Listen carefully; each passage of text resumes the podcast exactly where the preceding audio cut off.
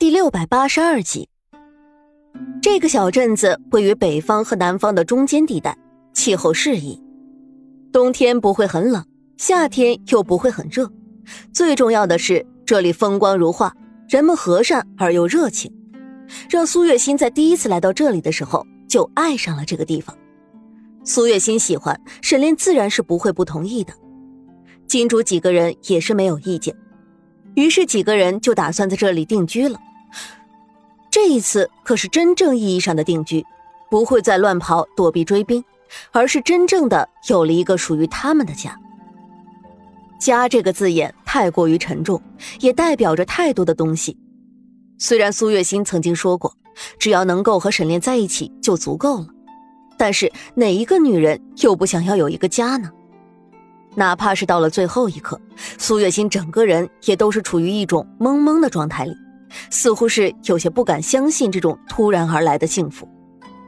姐姐，你傻站着干什么？快进去看一看，这可是我们的新家呢。金竹站在刚刚建好的宅院门口，笑着对苏月心说道：“原来为了给苏月心惊喜，沈炼在苏月心决定停留下来的第一时间，就暗地里找了许多的人来帮忙建造新的庭院。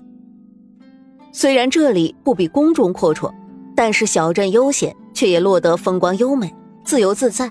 再加上苏月心一直不喜欢京城的喧闹，这边安静而祥和的氛围更适合他的性格。庭院虽说建设的匆忙，可瓦匠十分精细讲究，沈炼亲自指挥，构思细节。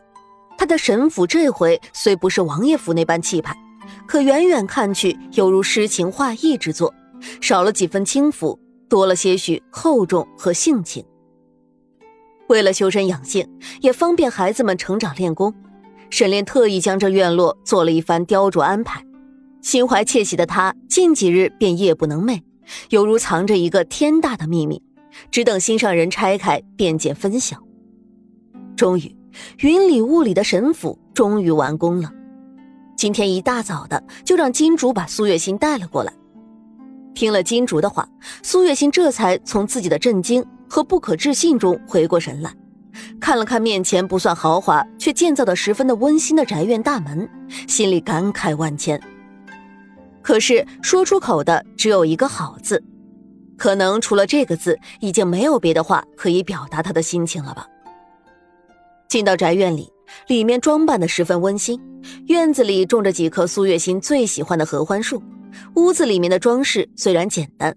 但是却处处透着一股温馨感。跟着金竹，苏月心来到了房间里，一间一间的看过去。长乐的房间布置的十分少女，长安的则是十分简单，很符合每个人的性格。一一走过这些地方，苏月心越是看下去，越发觉得心口的位置微微的酸胀，眼睛里氤氲起一层水汽，却被他硬生生的给忍住了。金竹在经过自己的房间的时候，很是兴奋的跑进房间里，独自撒欢去了。无奈苏月心只能摇头失笑，自己一个人继续逛下去。推开最尽头也是最大的一间房间，推开门入眼即是满目的红色。苏月心脸上划过一抹诧异，缓缓的走了进来。直到走进房间里，苏月心才发现屋子里还站着一个人。沈炼身穿一身红衣，正温柔的笑着看着他。苏月心的眼泪霎时间就控制不住的流了出来。他明白沈炼是什么意思。当时他们成亲的时候，皇帝不同意，所以只是私下里举行了仪式。一直以来，苏月心本质上都没有真正的穿过嫁衣，拥有过一次美好的洞房花烛。这一次是沈炼补给他的。心儿。这么高兴的日子，你怎么还哭了？乖，别哭了，看这里，开心吗？这都是我为你准备的。沈炼走过来，将苏月心拥入怀里，为她擦干净脸上的泪水，指了指屋子里的一切装饰，问道：“嗯，开心，很漂亮，我很喜欢。”苏月心用力的点头。以后这里就是我们的家了，从此以后的每一天。我都会让你开开心心的。沈炼郑重的注视着苏月心的眼睛，承诺道。苏月心笑着点头答应，同时主动的踮起脚尖送上自己的唇瓣。两个人一碰到彼此，马上仿佛干柴烈火一般拥吻在一起。红烛帐暖，春宵一刻。次日在新房里醒来，苏月心还是一副不敢置信的样子。直到过了很久之后，苏月心才终于相信，这是现实，不是一个美好的梦。喜欢吗？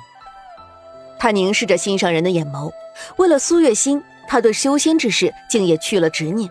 人间值得，若是做一对长情鸳鸯，又何惧容颜老去？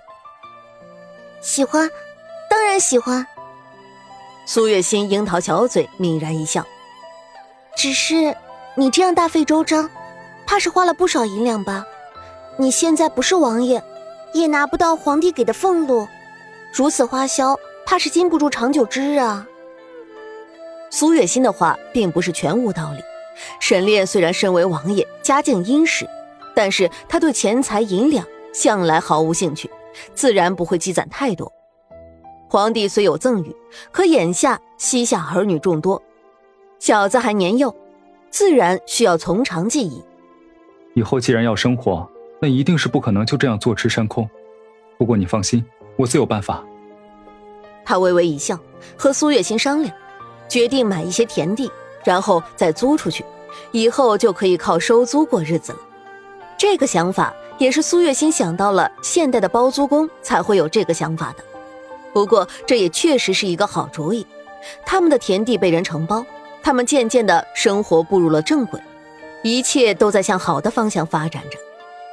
时间一晃眼就过去了，十几年的光景弹指一挥间，长乐和长安也都长大了。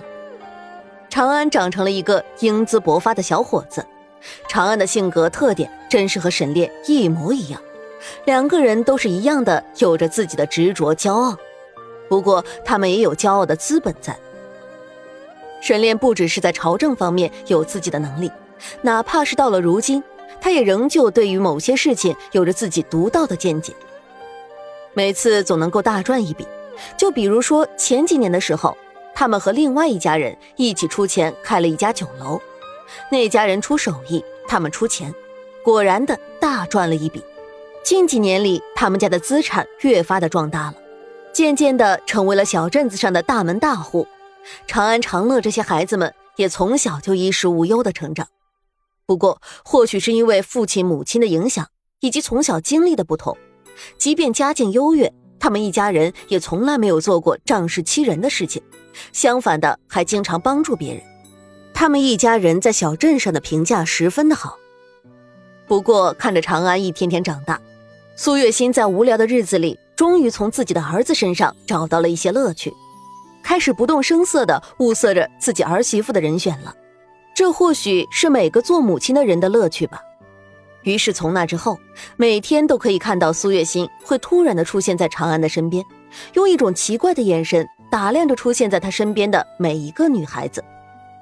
不过沈长安似乎对母亲的安排并不感兴趣，总是以年纪还小推脱。沈长安是沈炼的长子，成家立业是苏月心的心头大事。可能因为小时候经历多，长安性格冷静而沉着，现如今胡茬危险，很是帅气。这样子的男子是世间女子好求的对象。若是辜负了青春，当真可惜。你说，长安是不是对女人不感兴趣啊？苏月心毕竟有现代人的记忆。看着日日对自己提起的女孩毫无兴致的儿子，苏月心很是担忧。